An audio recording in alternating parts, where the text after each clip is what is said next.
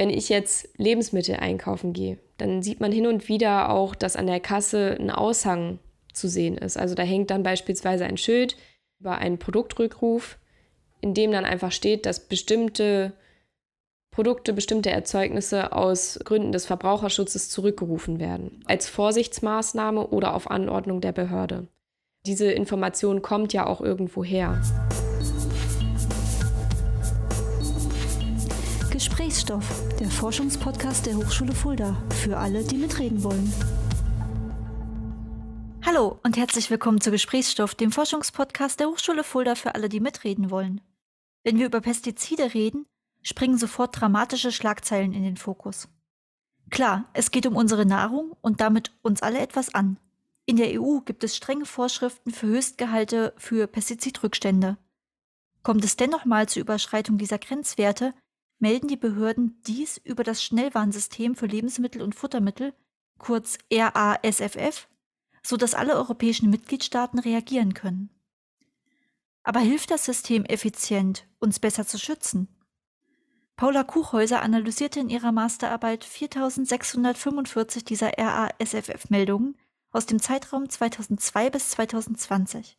Die Arbeit liefere erstmals eine ausführliche Analyse der Meldungen zu Pestizidbelastung in Lebensmitteln und schaffe eine Entscheidungsgrundlage, auf der einen Seite für die Lebensmittelbranche, auf der anderen für die europäische Politik, werteten die Gutachter, die Paulas Arbeit mit dem Elve Nachwuchspreis auszeichneten. Dass bereits zwei auf der Arbeit basierende Paper im Fachjournal Food Control veröffentlicht wurden, unterstreicht diese Praxisrelevanz. Aber was wird da konkret gemeldet? Und warum ist es so wichtig für uns? Das erklärt am besten Paula Kuchhäuser selbst. Herzlich willkommen bei Gesprächsstoff.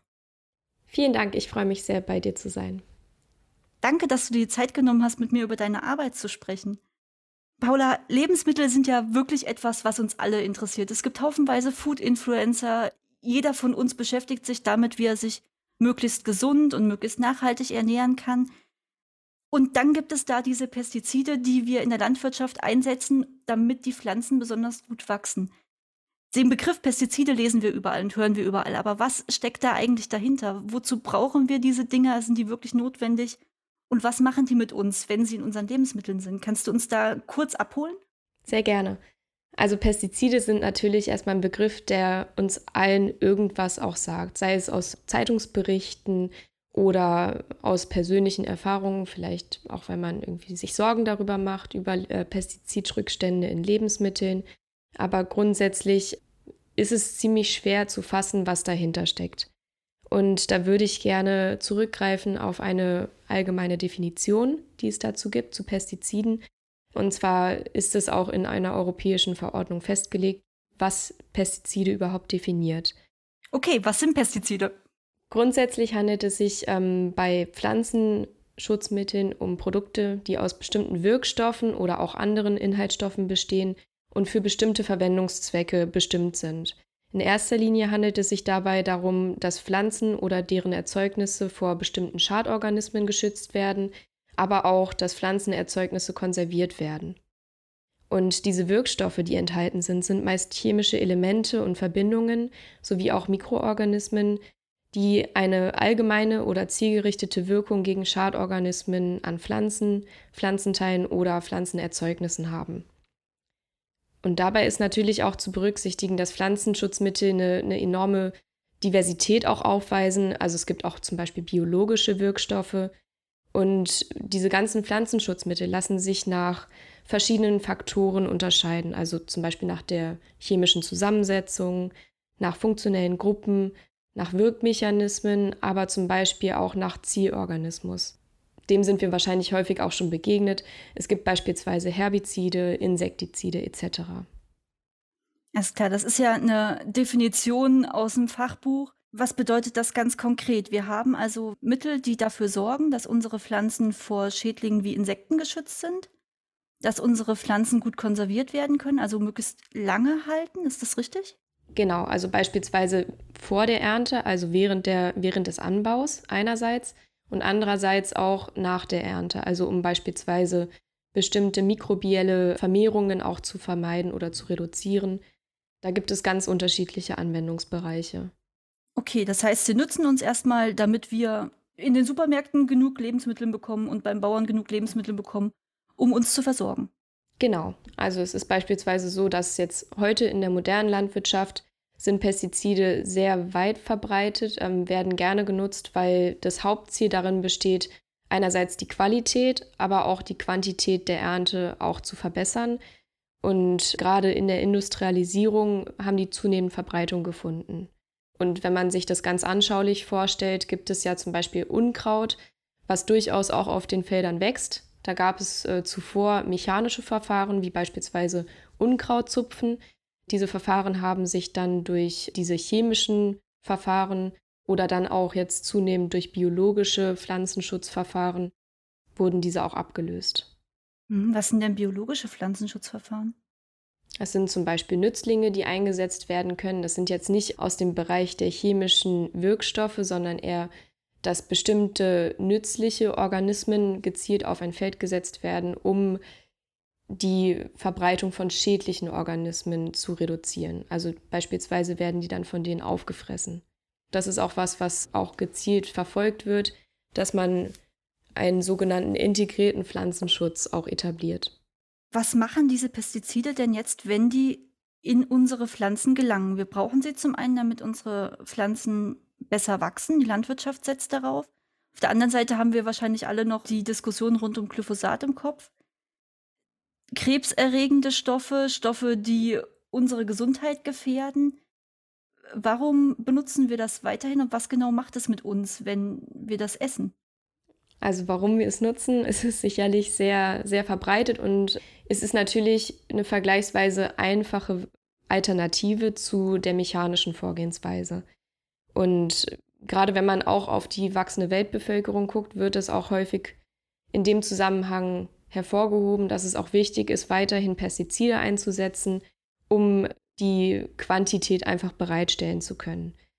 Allerdings gibt es auch immer mehr Bedenken, einerseits auf Seiten der Bevölkerung, andererseits auch wissenschaftliche Befunde dafür, dass es auch durchaus Nachteile gibt durch diese Pestizide. Und da kann man auch unterscheiden oder das so ein bisschen auch einordnen. Einerseits die negativen Effekte auf die Verbraucherinnen und Verbraucher und andererseits auch auf Tier und Umwelt. Also wenn man jetzt bei den Verbraucherinnen und Verbrauchern guckt, dann kann es durchaus zu akuten und chronischen Folgen kommen, da Pflanzenschutzmittel bzw. deren Wirkstoffe nicht selten auch eine bestimmte ja, toxische Wirkung auch haben können und auch mit verschiedenen Erkrankungen in den Zusammenhang gebracht werden. Allerdings muss man auch betonen, dass es nicht nur um die Verbraucherinnen und Verbraucher geht, die man schützen muss oder die geschützt werden sollen, sondern da geht es auch um diejenigen, die auf dem Feld arbeiten beispielsweise. Also das ist auch viel wichtigeres Ziel, wenn es darum geht, welche Pflanzenschutzmittel überhaupt zugelassen werden, um die Arbeitssicherheit und auch um die Anwohner beispielsweise. Und wenn man in Richtung Tier und Umwelt schaut, ist es äh, so, dass diese Wirkstoffe einerseits natürlich sehr zielgerichtet arbeiten können und andererseits haben die aber auch eine breite Wirkung, also eine nicht zielgerichtete Wirkung.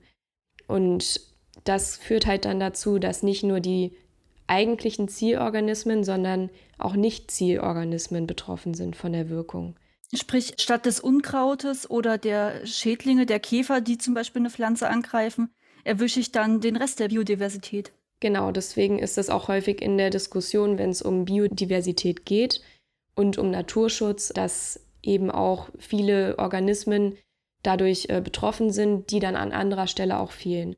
Gerade wenn man auch an die Diskussion mit den Bienen denkt und dem Einsatz von Pestiziden, das ist ja durchaus häufig in der Diskussion in den letzten Jahren gewesen. Ja klar, vom Bienensterben haben wir alle gehört. Genau. Und ähm, darüber hinaus ist es auch ein Problem, dass diese Wirkstoffe, die eingesetzt werden, durchaus auch Eigenschaften haben können, die im Nachhinein betrachtet eher nachteilig auch insgesamt sind, weil sie beispielsweise Eigenschaften haben, die dazu führen, dass sie in der Umwelt nicht abgebaut werden. Das sind dann sogenannte persistierende Wirkstoffe oder persistierende Stoffe, die dann beispielsweise auf dem Acker verbleiben. Also wir verseuchen unsere Böden. Also ich würde es eher so ausdrücken, dass es auch sein kann, dass eine Kontamination nicht dadurch kommt, dass ein Wirkstoff noch eingesetzt wird, sondern wenn der noch auf dem Acker oder im Boden auch verblieben ist, kann es auch im Nachhinein noch zu einer Verunreinigung kommen. Okay. Jetzt gibt es dieses Warnsystem, das europaweit installiert wurde, RASFF, das den Mitgliedstaaten die Möglichkeit gibt zu melden, wenn in Lebensmitteln Nachweise von zum Beispiel Pestiziden gefunden wurden. Wie genau muss ich mir das vorstellen? Da würde ich gerne nochmal ansetzen bei den Pestizidrückständen in Lebensmitteln beziehungsweise den Höchstgehalten dafür, was äh, du ja auch schon erwähnt hattest in der kurzen Einleitung. Es ist so, es gibt einerseits natürlich, um den Menschen zu schützen, aber auch um gewisse Standards im europäischen Binnenmarkt durchzusetzen, gibt es sogenannte Höchstgehalte für Pestizidrückstände in Lebensmitteln. Und die werden definiert auf, auf einer wissenschaftlichen Basis, aber auch in Orientierung an der guten Agrarpraxis. Das heißt, es wird geguckt, wie viel Pestizid brauche ich, um eine gewisse Wirkung auch zu erzielen. Das heißt, um bestimmte Schadorganismen abzuwehren. Und diese Grenzwerte können überschritten werden das wird dann festgestellt in einer Untersuchung von Proben. Ähm, da gibt es einen ganz detaillierten Probenplan, sowohl auf europäischer Ebene als auch dann auf nationaler Ebene in den einzelnen Mitgliedstaaten. Und diese Kontrollen werden einfach durchgeführt, um zu schauen, ob diese Grenzwerte überschritten werden. Was wichtig ist zu betonen, ist in dem Zusammenhang, dass die Überschreitung der Höchstgehalte nicht bedeutet, dass ein Lebensmittel zwangsläufig eine Gefahr für Verbraucherinnen und Verbraucher darstellt, sondern die Überschreitung des Höchstgehalts steht in erster Linie dafür, dass das Lebensmittel in der Form nicht verkehrsfähig ist. Auf dem europäischen Markt. Genau. Mhm. Dass es nicht den europäischen Standards entspricht und demnach eben auch nicht in Verkehr gebracht werden darf. Und im nächsten Schritt wird dann allerdings erst eine Risikobewertung für diese bestimmte Probe und für diesen gefundenen Pestizidrückstand durchgeführt. Danach kann man erst beurteilen, ob diese Überschreitung tatsächlich ein Risiko für Verbraucherinnen und Verbraucher darstellt. Sobald diese Risikobewertung vorliegt und mögliche Gefährdung festgestellt wurde, ist es so, dass die Behörden entscheiden, diese potenzielle Gefahr im europäischen Schnellwarnsystem zu melden und somit auch andere Mitgliedstaaten über diese Gefahr zu informieren. Mhm, und dann haben alle die Informationen und können darauf reagieren, indem sie zum Beispiel das entsprechende Lebensmittel aus dem Verkehr ziehen oder gar nicht erst in ihren Ländern einführen. Genau so ist das. Also es hängt ein bisschen davon ab, wie der aktuelle Distributionsstatus ist. Das bedeutet einfach, ob das schon in Verkehr gebracht wurde, also beispielsweise dann im Konkreten schon im Markt verfügbar ist oder ob es beispielsweise noch irgendwie beim Händler im Lager steht. Und das kann auch sehr individuell passieren, also dass bestimmte Mitgliedstaaten dann auch gezielt angesprochen werden.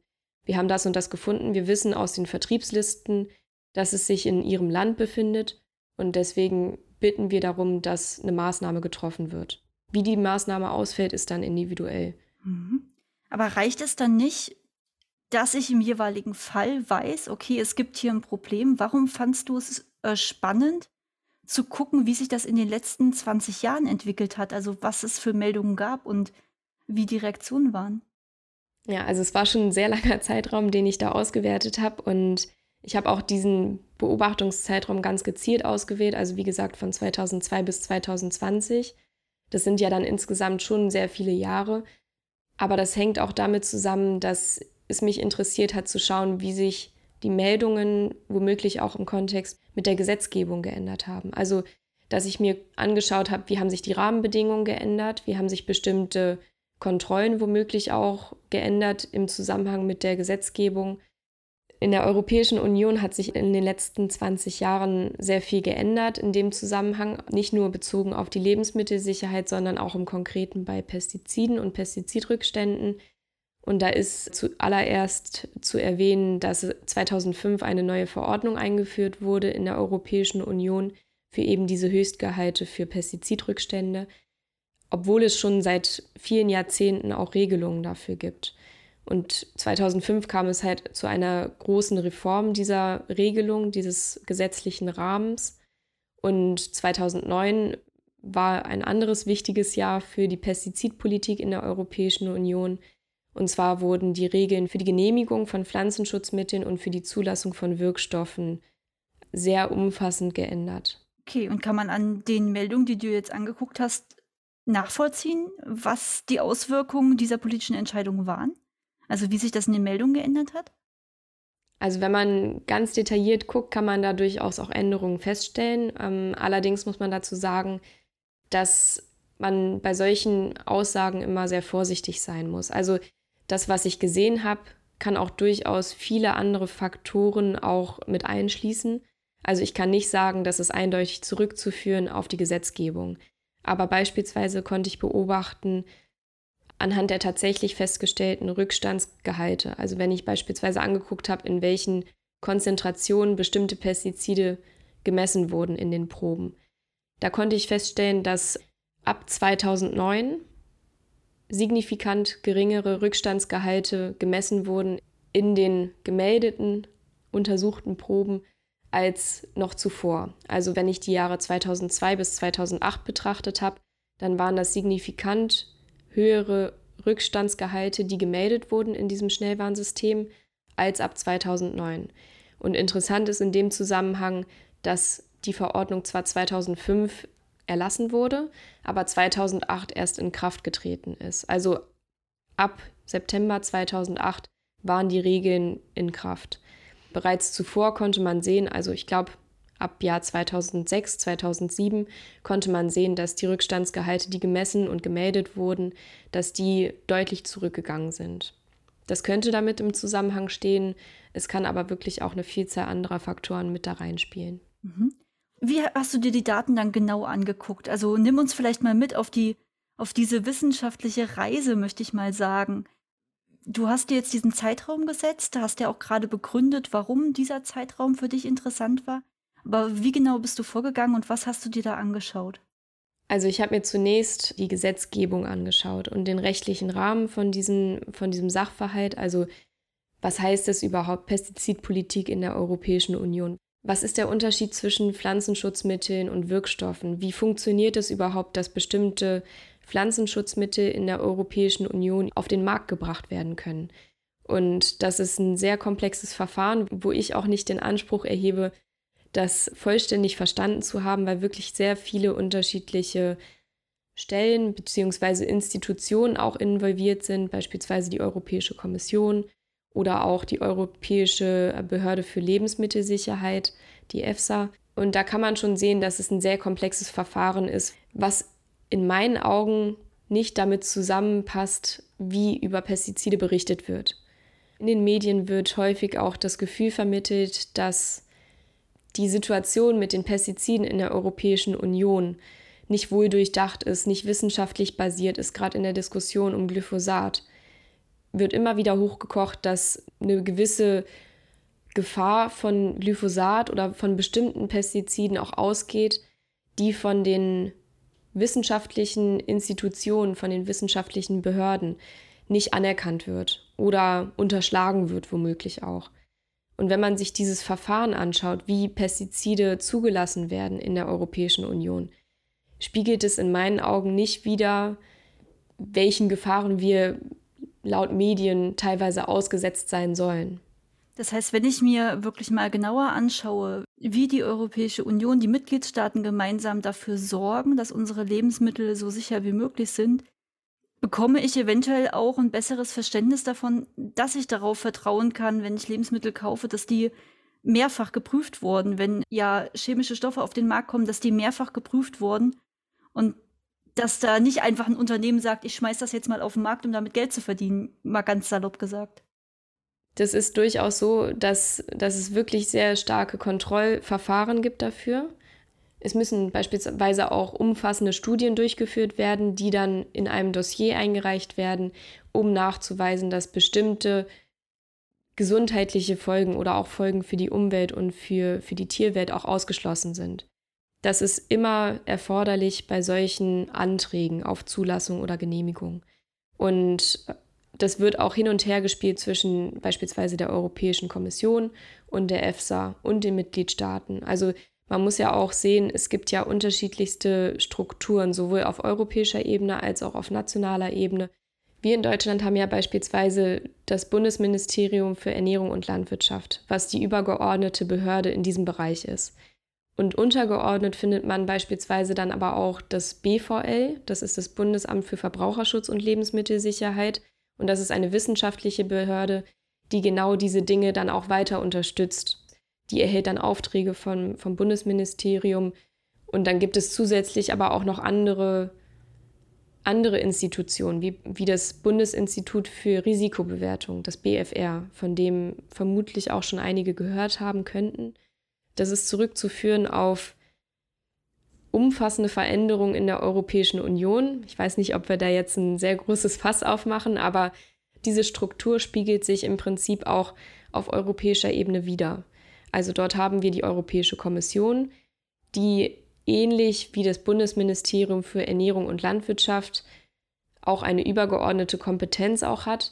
Und dann gibt es ähnlich zu dem BFR, also zu dem Bundesinstitut für Risikobewertung, die EFSA, das ist die Europäische Behörde für Lebensmittelsicherheit, die eben auch diese Risikobewertungen, diese wissenschaftlich basierten Risikobewertungen durchführt.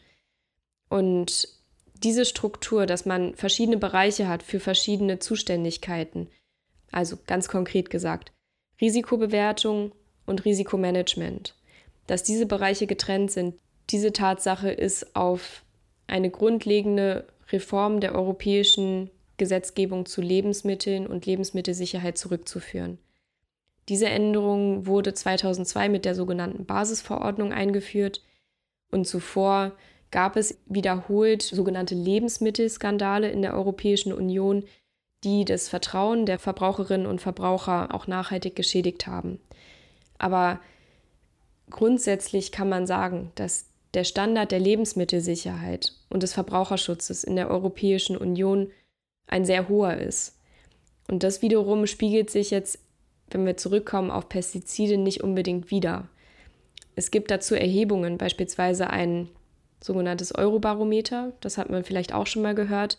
Das ist eine repräsentative Erhebung unter EU-Bürgerinnen und Bürgern.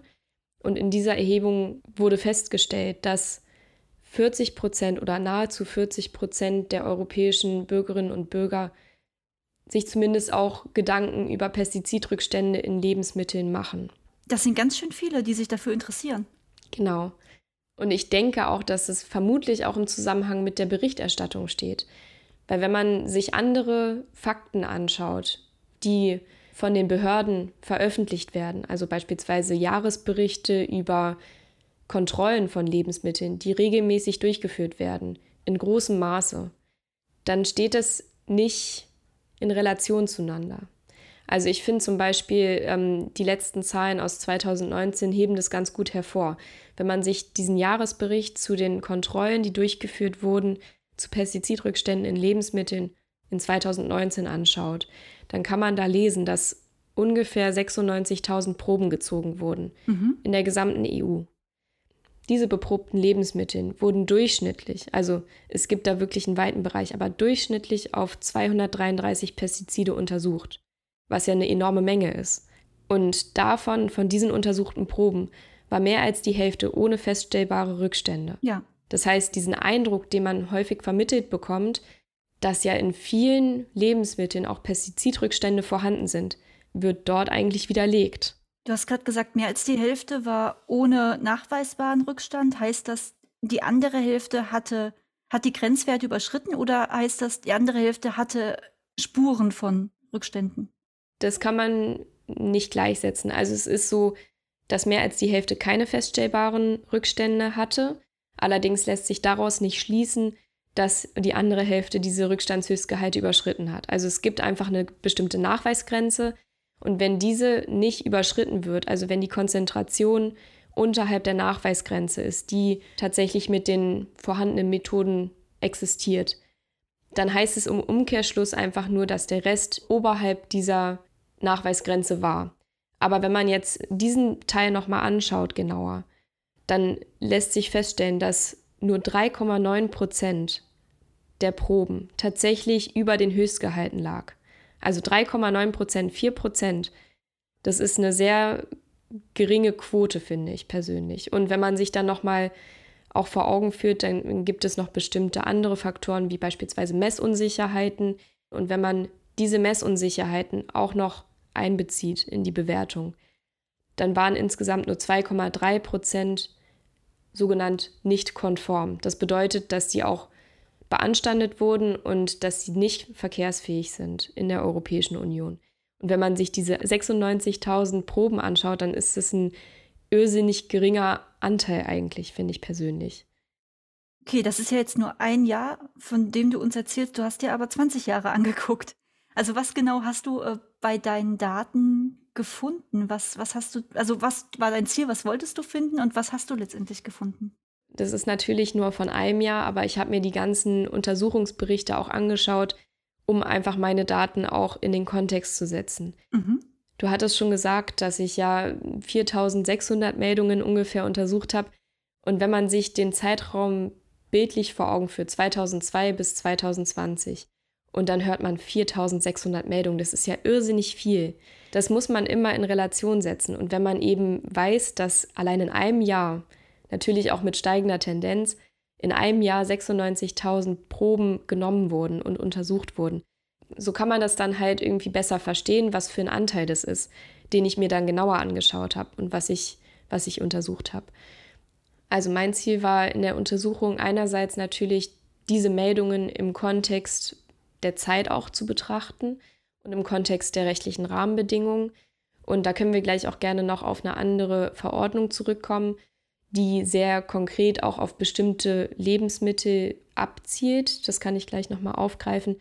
Aber grundsätzlich war es mir wichtig, diesen Kontext herzustellen und auch auf eine Art zu evaluieren, welchen Effekt womöglich auch die rechtlichen Rahmenbedingungen auf die Situation der RASFF-Meldungen zu diesem Sachverhalt hatten. Mir war auch besonders wichtig, mir da anzuschauen, welche Produkte, welche Erzeugnisse stehen im Fokus oder welche Pestizide wurden besonders häufig gemeldet. Da können wir gerne auch nochmal zurückkommen auf das Glyphosat. Also das ist ja wirklich was, was in den Medien wirklich sehr präsent ist und immer wieder aufgegriffen wird, weil es einfach das Top-Thema ist in Bezug auf Pestizide in der Landwirtschaft. Sehr gern. Wenn man sich die RASFF-Meldungen anschaut, die ich untersucht habe, dann spiegelt sich das wiederum auch nicht wieder. Ich glaube, es gibt kein Pestizid, was in den Medien präsenter ist als Glyphosat wenn man sich die Meldungen anschaut, die ich untersucht habe, habe ich nur 20 Meldungen zu Glyphosat in Lebensmitteln gehabt. 20 von fast 5000 ist echt wenig. Genau. In den Medienberichten geht es auch in erster Linie um die Arbeitnehmer und um die Landwirte, die mit diesem Wirkstoff in Kontakt kommen. Das ist natürlich auch was, was man immer berücksichtigen muss, dass die Daten, die ich jetzt quasi untersucht habe, auch immer nur so gut sein können wie die wissenschaftliche Risikobewertung, die im Vorfeld durchgeführt wird. Also die Rückstandshöchstgehalte, die werden natürlich auch immer der wissenschaftlichen Erkenntnisgrundlage angepasst. Also beispielsweise kann noch ein Rückstandshöchstgehalt in einem Jahr höher sein und dann im nächsten Jahr angepasst werden, weil einfach neue Daten zu der Risikobewertung vorliegen. Und das kann natürlich dann auch nochmal das Meldeverhalten auch verzerren, weil beispielsweise, wenn ich dann den Rückstandsgehalt auch anpasse, dann kann es natürlich auch dazu führen, dass Proben, die im letzten Jahr nicht beanstandet wurden, dann in diesem Jahr nicht konform sind. Das ist ja etwas, was eigentlich relativ einfach nachzuvollziehen ist. Wir sind ja in der Wissenschaft in so einem ständigen Lernprozess, also versuchen immer wieder Dinge neu zu betrachten, nachzuschauen, ob mit den Methoden, die wir vor 20 Jahren hatten, ob sich da die Ergebnisse ändern, wenn wir die Methoden von heute anwenden. Wir lernen ja, wir finden ja neue Wege, ähm, auch Untersuchungen zu machen. Und entsprechend passen sich ja auch die politischen Entscheidungen an. Und das, was wir vor ein paar Jahren vielleicht noch als nicht gefährlich eingestuft haben, wird heute als gefährlich eingestuft, weil wir neue Erkenntnisse haben. Und natürlich, klar, so wie du das da sagst, müsste man das in den Daten dann auch sehen, dass Dinge damals noch nicht gemeldet wurden, weil sie eben gar nicht als gefährlich eingestuft wurden, aber heute gemeldet werden. Genau, das habe ich auch durchaus gesehen, ja. Ja, also du hast da wirklich so wie so ein Geschichtsbuch vor dir anhand deiner Stichproben. Soweit würde ich nicht gehen, aber es ist auf jeden Fall, ist es sehr interessant, das nachzuvollziehen. Also durch die Fülle der Daten ist es sehr schwierig, dann wirklich in jedes Detail reinzugehen und zu gucken, welche möglichen Faktoren gibt es für diese Entwicklung oder welche Einflüsse kann ich feststellen anhand der Daten und anhand der Informationen, die ich auch zur Verfügung habe. Aber wenn man beispielsweise auch schaut, welche Pestizide im Fokus standen dieser Untersuchung, dann lässt sich durchaus auch feststellen, dass dass Pestizide, die besonders häufig auch in diesem Schnellwarnsystem gemeldet wurden in bestimmten Lebensmitteln, dass die bis zu einem bestimmten Zeitpunkt als zugelassen deklariert wurden, während sich dann der Status auch im Laufe der Jahre geändert hat. Und wenn man sich diese Liste der, ich sag mal, Top 10 Pestizide, die besonders häufig gefunden wurden, anschaut, dann kann man heutzutage auch feststellen, dass inzwischen nur noch wenige von denen überhaupt zugelassen sind. Okay, das heißt, es hatte eine Wirkung. Genau, zumindest hat sich dann auch der Fokus insofern verschärft, dass diese Pestizide anhand anderer Höchstgehalte beurteilt wurden. Und es ist in der Regel so, dass wenn ein Pestizid nicht zugelassen ist für ein bestimmtes Lebensmittel, das ist sehr komplex. Also es gibt bestimmte Verwendungs- Arten, die zugelassen werden, also so ein Rückstandsgehalt, gilt immer auch für eine spezifische Kombination von Lebensmittel und Wirkstoff.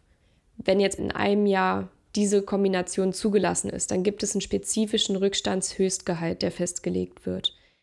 Wenn diese Zulassung dann widerrufen wird, zum Beispiel auf Grundlage neuerer Erkenntnisse, dann ist es so, dass dieser Rückstandsgehalt runtergestuft wird in der Regel zu der Nachweisgrenze. Das heißt, dass dieses Pestizid gar nicht in dem Lebensmittel nachweisbar sein darf. Weil in der Regel ist es auch so, dass sobald du ein Pestizid anwendest auf dem Feld, dann kannst du dieses Pestizid auch in deiner Ernte nachweisen. Also ich kann es nicht verstecken, wenn ich es benutze. Genau. Aber es gibt natürlich auch andere Faktoren, die da reinspielen. Also nur weil etwas in Lebensmitteln gefunden wird, also ein Pestizidrückstand, heißt es nicht, dass zwingend auch ein Pflanzenschutzmittel zur Anwendung gekommen ist. Das kann auch beispielsweise andere Gründe haben. Wie ich zum Beispiel vorhin auch äh, kurz erwähnt habe, kann es auch sein, dass Böden vorbelastet sind. Also dass Wirkstoffe noch vorhanden sind. Oder es ist auch nicht nachvollziehbar für Verbraucherinnen und Verbraucher, warum es sogar bei Bio-Lebensmitteln teilweise dazu kommt, dass Pestizidrückstände gefunden werden. Aber es gibt sehr viele Gründe dafür. Also beispielsweise, um jetzt nur einen zu nennen, kann es sein, dass, ähm, dass es tatsächlich zu einem sogenannten Abdrift kommt. Also wenn auf einem benachbarten Feld Pflanzenschutzmittel eingesetzt werden und beispielsweise die Windverhältnisse nicht optimal sind. Dazu gibt es sicher auch Vorgaben. Aber wenn diese Winde dann dazu führen, dass die Pflanzenschutzmittel sich auch auf dem anderen Feld niederlassen. Rübergeweht werden sozusagen. Genau, rübergeweht werden. Und das, das wirft natürlich Fragen auf, aber es ist nicht alles schwarz und weiß und nicht alles deutet dann sofort darauf hin, dass die Verbraucherin oder der Verbraucher getäuscht wird. Ich glaube, das ist auch eine schwierige Aufgabe, solche Punkte dann zu erklären, weil das für euch Wissenschaftler ja offensichtlich ist, dass äh, es dieses Schwarz und Weiß nicht gibt. Wenn ich aber so in die Medien gucke, kriegt man manchmal den Eindruck, das hast du ja auch gerade schon ausgeführt. Und wenn ich einfach nur als Verbraucher diese Meldungen lese und dann diese Fragen in meinem Kopf aufploppen, also wie kann denn das sein, dass zum Beispiel Biohof XY plötzlich belastete Lebensmittel hat, finde ich ja ganz schwierig Informationen dazu, wenn ich nicht selber in so ein Meldesystem gucke, wenn ich nicht selber in die Studien reingucke. Und ganz ehrlich, das können die meisten von uns ja gar nicht. Nicht mal vom reinen Können her, sondern einfach von der Zeit her. Das ist super aufwendig, sich in diese Themen einzuarbeiten. Und ich glaube, da fehlt viel, viel Erklärung. Ja, das war auch eigentlich eines meiner Ziele, dass man halt dazu beiträgt, dass eben die Aufklärung über Pestizidrückstände in Lebensmitteln auch auf eine Art vorangebracht wird. Natürlich muss man auch sagen, dass wahrscheinlich Fachpublikationen weniger von Verbraucherinnen und Verbrauchern gelesen, wahrgenommen werden. Aber wenn man einen kleinen Beitrag leisten kann zu dieser Aufklärungsarbeit, dann ist es für mich schon ein großer Erfolg. Ja, wir hoffen mal, dass äh, solche Podcasts wie unsere einfach ein größeres Publikum ansprechen können, weil wir natürlich auch versuchen, diese Themen in eine einfache Sprache zu bringen und lebensnah aufzuarbeiten, so gut äh, wie möglich natürlich und so gut es in den einzelnen Themengebieten auch ähm, funktioniert. Hm. Ich finde, es ist auch ein großes Anliegen, dass man das Vertrauen in die europäische Lebensmittelsicherheit und in die europäischen Gesetze in dem Zusammenhang auch stärkt. Weil ich persönlich empfinde das einfach so, dass die wenigsten darüber Bescheid wissen, dass es überhaupt diese umfassenden Regelungen gibt und zum Beispiel auch, dass es überhaupt dieses Schnellwarnsystem gibt. Das erfahre ich immer wieder bei Freunden, Familie, aber auch bei Studierenden, dass dieses System nicht bekannt ist, obwohl es so einen großen und wichtigen Beitrag auch leistet zur europäischen Lebensmittelsicherheit. Ja, und eigentlich einen Einfluss auf unsere Ernährung hat. Also genau die Themen, mit denen wir uns ja äh, Schau auf alle Social-Media-Kanäle am liebsten beschäftigen. Ne? Gerade in der Pandemie haben alle angefangen, Sauerteigbrot zu backen und eigene Sachen zu machen. Aber diese Punkte, woher kommen die Lebensmittel eigentlich und wie, wie gehen wir europaweit damit um, das stimmt. Da beschäftigen sich, glaube ich, recht wenige wirklich damit. Ja, und man kann aber allerdings, wenn man zum Beispiel auch in den Lebensmittelmarkt geht, kann man aber auch einen direkten Erfolg auch sehen oder direkte Effekte von diesem Schnellwarnsystem. Ich finde es total bemerkenswert, dass es dieses System auch schon so lange gibt. Es gibt es seit 1979. Zwar hat sich natürlich auch die Form des Systems und die Art der Kommunikation in der Zeit weiterentwickelt, mit der modernen Technik natürlich. Ich finde es ganz bemerkenswert, dass man sich halt dazu entschließt, für die Verbraucher, für den Verbraucherschutz und für die Lebensmittelsicherheit in der Europäischen Union so einen Schritt zu gehen. Und das ist natürlich auch eine logische Konsequenz von einem europäischen Binnenmarkt, in dem wir eben davon profitieren, dass es keine Grenzkontrollen gibt, in der Form, wie wir das beispielsweise im Vergleich zu Drittstaaten haben. Das ist natürlich auch ein wichtiger Schritt, um eben Maßnahmen treffen zu können. Wenn ich jetzt Lebensmittel einkaufen gehe, dann sieht man hin und wieder auch, dass an der Kasse ein Aushang zu sehen ist. Also da hängt dann beispielsweise ein Schild, oder ein Aushang über einen Produktrückruf, in dem dann einfach steht, dass bestimmte Produkte, bestimmte Erzeugnisse aus Gründen des Verbraucherschutzes zurückgerufen werden. Da wurden dann Verstöße oder potenzielle Risiken festgestellt und der Hersteller geht dann den Schritt, dass er das Produkt zu sich zurückruft, als Vorsichtsmaßnahme oder auf Anordnung der Behörde. Und da sieht man natürlich, diese Meldung oder diese Information kommt ja auch irgendwo her. Einerseits ist es auch so, dass seit 2002 eben auch sehr hohe Anforderungen an die Lebensmittelsicherheit gestellt werden und ganz wichtig auch, dass die Verantwortung für die Lebensmittelsicherheit mhm. primär bei dem Lebensmittelhersteller liegt und die europäischen Behörden haben dann natürlich auch Kontrollfunktionen und Überwachungsfunktionen, aber der Hersteller haftet für die Lebensmittelsicherheit. Und deswegen sehen wir halt sowas immer häufiger, dass dann auch Hersteller den Schritt gehen und das aus eigenen Stücken zurückrufen, weil sie eben dazu verpflichtet sind. Und das trägt eben auch zu diesem hohen Sicherheitsniveau in der Europäischen Union bei. Und das europäische Schnellwarnsystem ist halt ganz, ganz wichtig, um eben diesen Kommunikationskanal bereitzustellen. Also früher war das per Telefon anfangs oder per E-Mail und inzwischen ist es eine interaktive Plattform im Internet, mit der eben die europäischen Behörden und die Behörden in den Mitgliedstaaten auch arbeiten und auf diese Art und Weise miteinander kommunizieren. Ein Teil deines Auswertungszeitraums war ja wirklich mitten in der Pandemie. Also du bist bis 2020 gegangen und wir wissen alle, äh, da, da startete praktisch die Pandemie. Eigentlich wolltest du ja das vierte Quartal ausschließen damit du dann anfangen kannst mit der Auswertung und auch mit deiner Masterarbeit vorankommst. Und dann hatten wir den Ethylenoxid-Skandal. Was hat das mit deiner Arbeit gemacht? Du hast mir im Vorgespräch gesagt, dass du dir dann nochmal einzelne Punkte angeguckt hast. Warum? Genau, das war tatsächlich recht überraschend.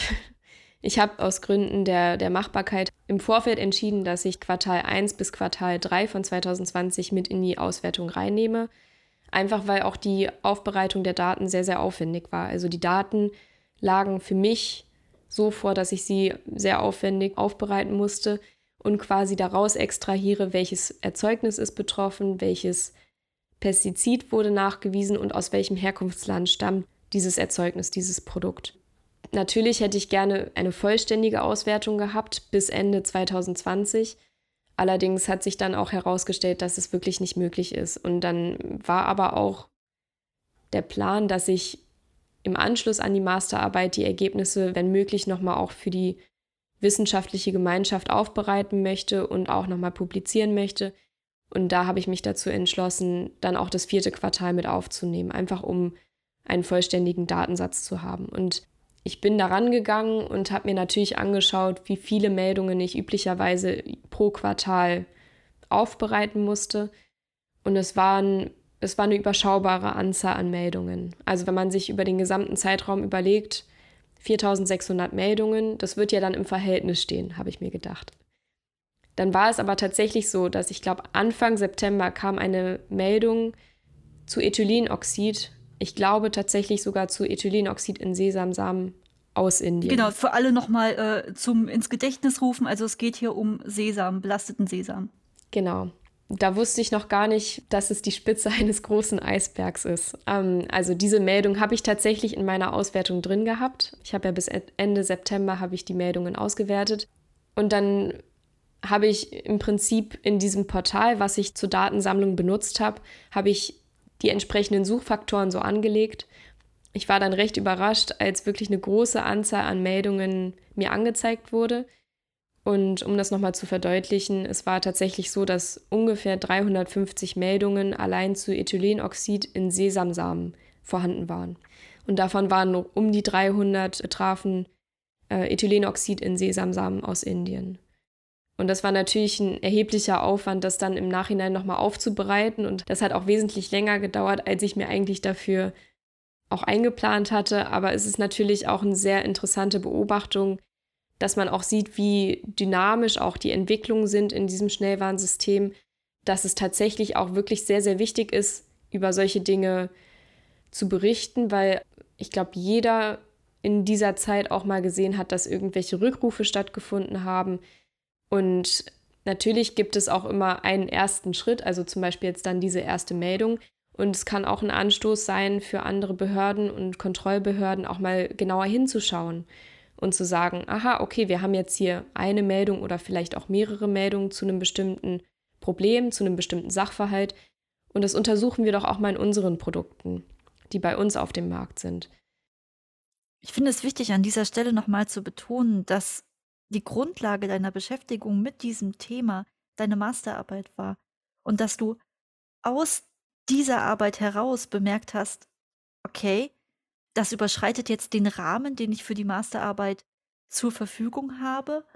Deswegen beschäftige ich mich im Nachgang mit dem Thema nochmal ausführlicher, schaue mir dieses vierte Quartal nochmal genau an und erstelle daraus gegebenenfalls weitere wissenschaftliche Arbeiten. Das zeigt ganz gut den wissenschaftlichen Prozess, also dass ein Thema nicht in sich abgeschlossen ist, sondern wieder Grundlage für weitere wissenschaftliche Beschäftigung und dass im Rahmen dieser Beschäftigung wieder neue Fragen entstehen können. Lass uns an dieser Stelle nochmal tiefer in das Thema Ethylenoxid einsteigen. Du hast ja gerade schon betont, dass es ungewöhnlich ist, dass so viele Meldungen in dem Schnellwarnsystem erschienen. Was war denn der Anlass dafür? Was hast du in der genaueren Beschäftigung mit diesen Meldungen herausfinden können? Also es war tatsächlich so, dass man im Vorfeld dieser auffälligen Häufung von Meldungen wenige Meldungen zu Ethylenoxid in verschiedenen Erzeugnissen hatte. Es war eine sehr überschaubare Anzahl an Meldungen, die dieses Pestizid betroffen haben. Und deswegen war es auch recht überraschend und ich sehe das so ein bisschen zwiegespalten. Einerseits ist es natürlich ganz wichtig, dass man auch mal neue Dinge untersucht und dann entsprechend auch genauer hinschaut. Aber andererseits zeigt es ja auch sehr deutlich, dass man immer nur das sehen kann, was auch untersucht wird. Also es wurden dann auch verstärkte Kontrollen auch äh, umgesetzt, dass man halt sagt, wir wollen jetzt auch mal bei anderen Herkunftsländern gucken, bei Erzeugnissen aus anderen Herkunftsländern. Wir schauen uns auch andere Erzeugnisse mal an und da ist halt ein ganzer Rattenschwanz dran. Wenn du dann verschiedene Produkte anschaust, dann guckst du nach Amaranth, dann findest du auch Ethylenoxid in Amaranth oder in anderen Produkten. Es ist natürlich fatal, dass man das vielleicht vorher nicht gesehen hat oder überraschend für den einen oder anderen, aber umso besser, dass man das jetzt weiß und dass man da vielleicht auch dann zu einer anderen Einschätzung kommt. Also auch vor diesem Hintergrund muss man sich die Daten, muss man die Daten betrachten, also gucken, was war jetzt der Auslöser und natürlich, wenn es einen Auslöser gibt, dass man sich damit beschäftigt, wie du richtig sagst, werden die Meldungen hochgehen, weil sich Leute plötzlich damit beschäftigen. Das heißt aber nicht zwangsläufig, dass es das vorher gar nicht gab, sondern dass wir einfach nicht hingeguckt haben. Genau. Und das habe ich auch bei anderen Pestiziden so wahrgenommen. Mhm. Also wie ich schon gesagt hatte, gibt es diese Untersuchungsprogramme. Also da gibt es ein europäisches Untersuchungsprogramm, was tatsächlich repräsentativ angelegt ist. Und es hat halt den Anspruch, dass ein Großteil der Ernährung europäischer Verbraucherinnen und Verbraucher abgebildet wird. Und auch quasi so ein Monitoring auch stattfindet, dass man halt sagen kann, ob ein bestimmtes Risiko besteht. Und dann gibt es zusätzlich noch die nationalen Kontrollprogramme, die auf Risikobasis angelegt sind. Also wird dann zum Beispiel jetzt in dem Fall gesagt, was war auffällig, was wollen wir weiter untersuchen, was, was stellt ein erhöhtes Risiko für Verbraucherinnen und Verbraucher auch da, da gucken wir genauer hin. Und da ist dann die Kontrollfrequenz angepasst. Und diese Untersuchungsprogramme, die werden auf eine Art auch auf europäischer Ebene vorgegeben. Da wird gesagt, wir wollen, dass die und die Lebensmittel kontrolliert werden, wir wollen, dass bestimmte Pestizide untersucht werden. Und das ist durch die europäischen Mitgliedstaaten so umzusetzen. Wenn man sich bestimmte Pestizide, die im Laufe der Zeit aufgetreten sind in diesen Meldungen, anschaut, da war ein bestimmtes Pestizid, ähm, das wird jetzt wahrscheinlich niemandem was sagen. Ähm, das ist auch bei mir so. Es ist natürlich ein Prozess, dass man halt vieles nicht kennt. Irgendwann schmeißt man mit irgendwelchen Pestizidbegriffen um sich und niemand kann damit was anfangen. Deswegen würde ich das jetzt einfach mal rauslassen. Aber es gab ein Pestizid, was ab einem bestimmten Jahr vermehrt gemeldet wurde. Und ich habe mich natürlich gefragt, naja, es ist doch komisch, dass es erst ab einem bestimmten Jahr auffällig geworden ist. Lässt sich da womöglich irgendwas an den Untersuchungsprogrammen sehen? Und dann habe ich mir wirklich mal im Detail eine Liste gemacht, beziehungsweise eine Übersicht, welche Lebensmittel beziehungsweise welche Pestizide wurden in welchem Jahr kontrolliert. Und da konnte man bei diesem speziellen Wirkstoff konnte man tatsächlich feststellen, dass es ab dem Jahr, wo es vermehrt gemeldet wurde, auch in diesem Untersuchungsprogramm drin stand und auf europäischer Ebene vorgegeben war. Und das ist natürlich auch immer ganz interessant. Deswegen war es für mich von Anfang an auch relativ klar, dass man das in diesem Kontext betrachten muss, weil man ansonsten ganz viele Ergebnisse generieren kann, ohne zu wissen, was dahinter steckt oder ohne dem auf den Grund zu gehen. Es ist ja dann auch ein Ergebnis, dass man halt vielleicht nichts findet. Also dass man sagt, ich habe hier zwar eine auffällige Häufung von Meldungen, aber es deutet eigentlich nichts darauf hin, dass sich irgendwas geändert hat. Das muss man dann halt auch in dem Kontext betrachten. Ja, das ist hochspannend, äh, wenn du das mal so aufbereitest, wie du das jetzt gerade getan hast und uns so einen Einblick bietest, was man aus solchen Daten alles herauslesen kann und auch wie kritisch man sie betrachten muss. Also, dass ich nicht einfach eine Zahl nehmen kann und sagen kann, 2019 gab es so und so viele Fälle von einem bestimmten Pestizid in Lebensmitteln, sondern gucken muss, wie war eigentlich die Entwicklung, was sind die politischen Entscheidungen dahinter. Sehr, sehr interessant. Was passiert denn jetzt mit diesen Ergebnissen weiter? Also die Einschätzung der Gutachter, die deine Arbeit ja auch ausgezeichnet haben, war ja, dass es eine gute Grundlage für die weitere politischen Entscheidungen ist und auch für die Entscheidungsträger in der Lebensmittelbranche. Was passiert jetzt mit so einer Arbeit? Also ich habe mich im vergangenen Jahr 2021 habe ich mich dann ja wirklich hingesetzt, das nochmal nachausgewertet mit dem Ziel, dass ich diese Publikation veröffentlichen möchte. Also als erstes habe ich an eine Publikation gedacht, wo man vielleicht so diese Gesamtdarstellung meiner Ergebnisse, meiner, meiner Untersuchungen auch nochmal dokumentiert und ich sag mal durch die Veröffentlichung auch für die Allgemeinheit verfügbar macht und auch sichtbar macht. Und daraus sind dann ganz schnell zwei Publikationen geworden. Einerseits habe ich ähm, so diese, diese allgemeine Untersuchung dargestellt und die allgemeinen Ergebnisse. Und dann in der zweiten Publikation habe ich nochmal etwas genauer hingeschaut. Und das ist auch was, was ich wirklich sehr, sehr interessant finde in dem Zusammenhang. Da möchte ich gerne auch nochmal drauf eingehen. Mhm. Da habe ich mir eine konkrete Risikomanagementmaßnahme der Europäischen Union angeschaut und anhand meiner Daten evaluiert. Und wenn ich sage, es gibt einen sehr umfassenden Rechtsrahmen für Pestizide in der Europäischen Union und insbesondere auch für Rückstände, Rückstandshöchstgehalte, ähm, für die Kontrollen, dann ist es tatsächlich auch von außen betrachtet, ist es nicht so leicht durchdringbar. Deswegen würde ich jetzt gerne noch was hervorheben. Im europäischen Markt gibt es ganz regelmäßige Kontrollen, die durchgeführt werden. Aber da wir hier einen, einen europäischen Binnenmarkt haben, finden diese Kontrollen nicht an der Grenze zum Beispiel statt, sondern werden auf den Markt gezogen beispielsweise. Also es wird geguckt, was ist verfügbar, was ist bei Händlern, Natürlich führen auch die Hersteller Eigenkontrollen durch. Das ist ein ganz wichtiger Faktor von dem europäischen Kontrollverfahren, dass die Hersteller Eigenkontrollen durchführen, die wiederum von den Behörden kontrolliert werden. Also es ist ein Zusammenspiel vieler Faktoren, vieler Stakeholder, die gemeinsam auf die Lebensmittelsicherheit auch achten. Und das ist ja schön und gut, wenn wir hier in der Europäischen Union diese Lebensmittelsicherheit haben, aber wir sind ja auch angewiesen darauf, dass wir von extern, also von aus Drittstaaten auch viele Lebensmittel importieren.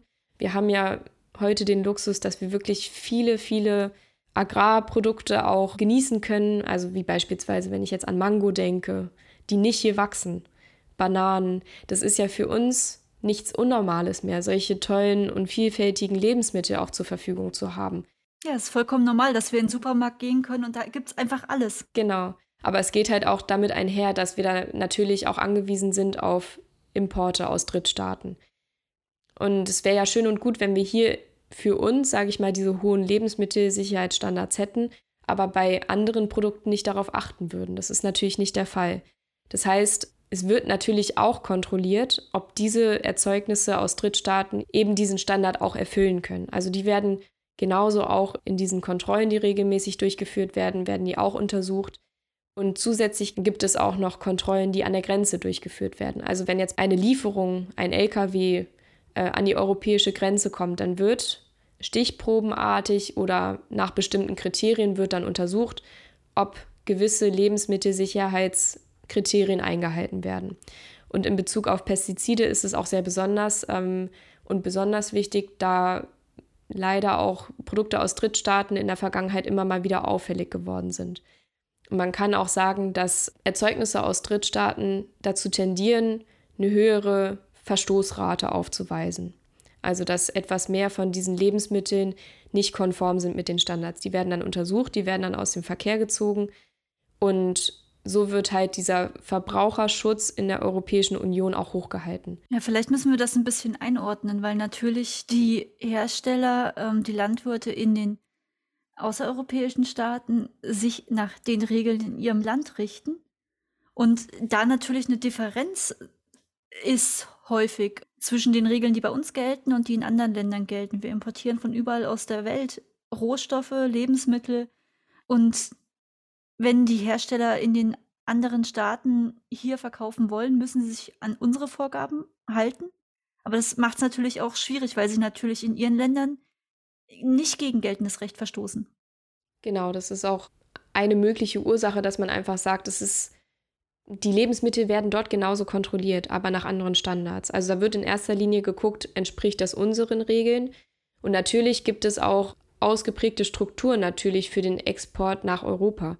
Also es gibt dann Warenhäuser, die natürlich auch ihre Vorgaben haben und auch ihre Kontrollstrategien, um halt sicherzustellen, dass die, dass die Erzeugnisse konform mit den europäischen Regeln sind.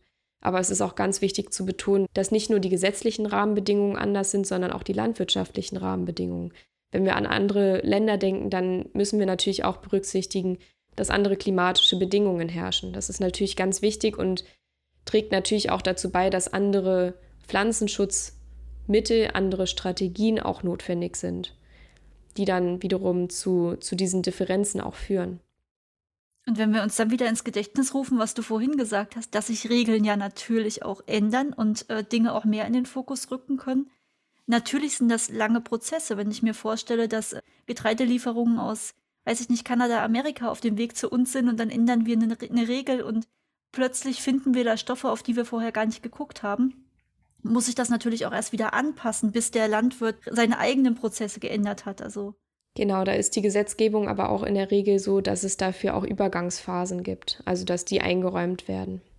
Das ist jedenfalls ganz interessant. Da sieht man auch, dass die europäische Gesetzgebung auch durchaus sehr dynamisch sein kann. Also anhand dieses Beispiels möchte ich das gerne noch ein bisschen weiter ausführen. Es ist so, ganz stichprobenartig gibt es die Kontrollen, die durchgeführt werden an der europäischen Grenze.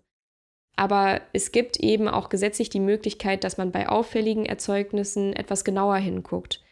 Also es gibt Listen, in die eingetragen werden kann, welche Lebensmittel aus welchen Herkunftsländern zum Beispiel auffällig geworden sind in Bezug auf Pestizidrückstände. und dementsprechend auch eine erhöhte Kontrollfrequenz umgesetzt werden muss.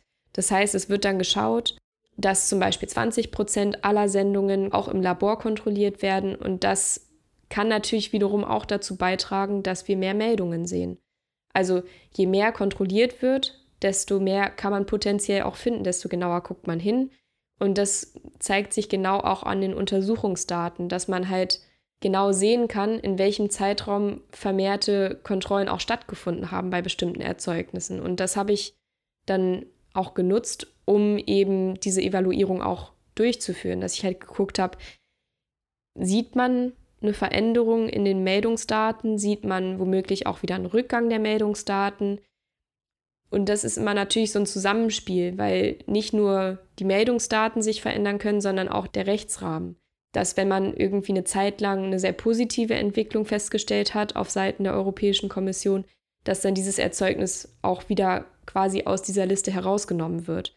Weil die Befunde darauf hindeuten, dass sich die Situation in dem Herkunftsland womöglich auch angepasst hat, dass zum Beispiel der Hersteller, der Landwirt etwas gewissenhafter draufschaut, dass die Kontrollbehörden vor Ort irgendwie das auch eher im Blick haben. Und so konnte man halt ganz schön das im Kontext auswerten und sehen, wie einerseits die Europäische Kommission zum Schutz der Verbraucherinnen und Verbraucher reagiert und andererseits, wie sich die Meldungen auch verändern. Mhm. Sehr spannend. Also wirklich, wie eingeordnet wurde, eine gute Grundlage, um damit auch wieder politische Entscheidungen für die nächsten Jahre zu bilden. Genau, und es war auch sehr, sehr interessant natürlich. Also es war sehr umfassend, die Arbeit auch, aber wenn man dann auch meint, Erklärungen gefunden zu haben, dann ist das natürlich, ich würde jetzt mal generell für Wissenschaftlerinnen und Wissenschaftler sprechen, ist das natürlich auch ein kleines Erfolgserlebnis. Wenn man meint, die Dinge verstanden zu haben oder zumindest nachvollziehen zu können, weshalb sich gewisse Dinge so in den Daten zeigen. Wie geht es für dich denn jetzt wissenschaftlich weiter? Also du hast deine Masterarbeit fertig. Was ist der nächste Schritt? Seit Januar 2022 bin ich an der Hochschule Fulda auch angestellt als wissenschaftliche Mitarbeiterin, worüber ich mich sehr freue. Es war auch ein längerer mhm. Weg, aber ich bin jetzt sehr glücklich, dass ich auch an der Hochschule Fulda promovieren kann. Und da arbeite ich auch wieder auf eine Art mit dem RASFF zusammen. Also es begleitet mich seit, dem, seit der Bachelorarbeit inzwischen.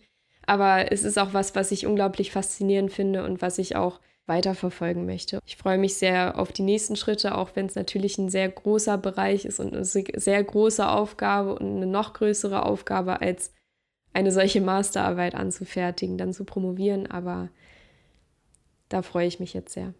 Und hast ja die Grundlagen für die Promotion dann schon gelegt mit deiner Masterarbeit. Das schaffen wir auch nicht alle. ja, es war tatsächlich ähm, sehr strapazierend, würde ich sagen, aber es hat auch sehr viel Spaß gemacht. Also dadurch, dass ich wirklich während der Corona-Pandemie auch da an diesem Thema gearbeitet habe, war es natürlich so, dass man vielleicht nicht die breite Auswahl an Alternativen hatte, wenn es zum Beispiel um Rausgehen, Freizeit, Freunde treffen, Unternehmungen geht. Aber ich habe mich, glaube ich, ganz gut beschäftigt. Ja, also ich hoffe, dass ich weiterhin so konzentriert an meiner Arbeit sein kann und Freude werde ich definitiv haben, ähm, weil ich mich da auch sehr gut dann auch reinfuchsen kann. Und ja. Wir werfen auf jeden Fall einen Blick darauf, was dabei herauskommt und was du noch so herausfindest. Paula, ich danke dir, dass du dir die Zeit für unseren Podcast genommen hast und dich äh, meinen Fragen gestellt hast und uns auch einen Einblick gegeben hast, warum dieses Thema für uns alle so, so interessant sein könnte, ist und warum es uns alle angeht, was da passiert und was äh, die EU macht, um unsere Lebensmittel möglichst sicher zu halten. Vielen Dank. Vielen Dank, ich habe mich auch sehr gefreut. Und wenn euch dieses und weitere Themen ähm, genauso interessieren, wie sie mich interessieren, schaut mal auf unsere Podcast-Webseite. Da findet ihr viele weitere Folgen zu dem Thema. Schaut auf die Seiten der Hochschule Fulda, da findet ihr interessante Forschung und ihr könnt natürlich auch mal in Paulas Arbeit reingucken, die findet man nämlich im Internet. Dann freue ich mich auf die nächsten Folgen. Bis zum nächsten Mal bei Gesprächsstoff.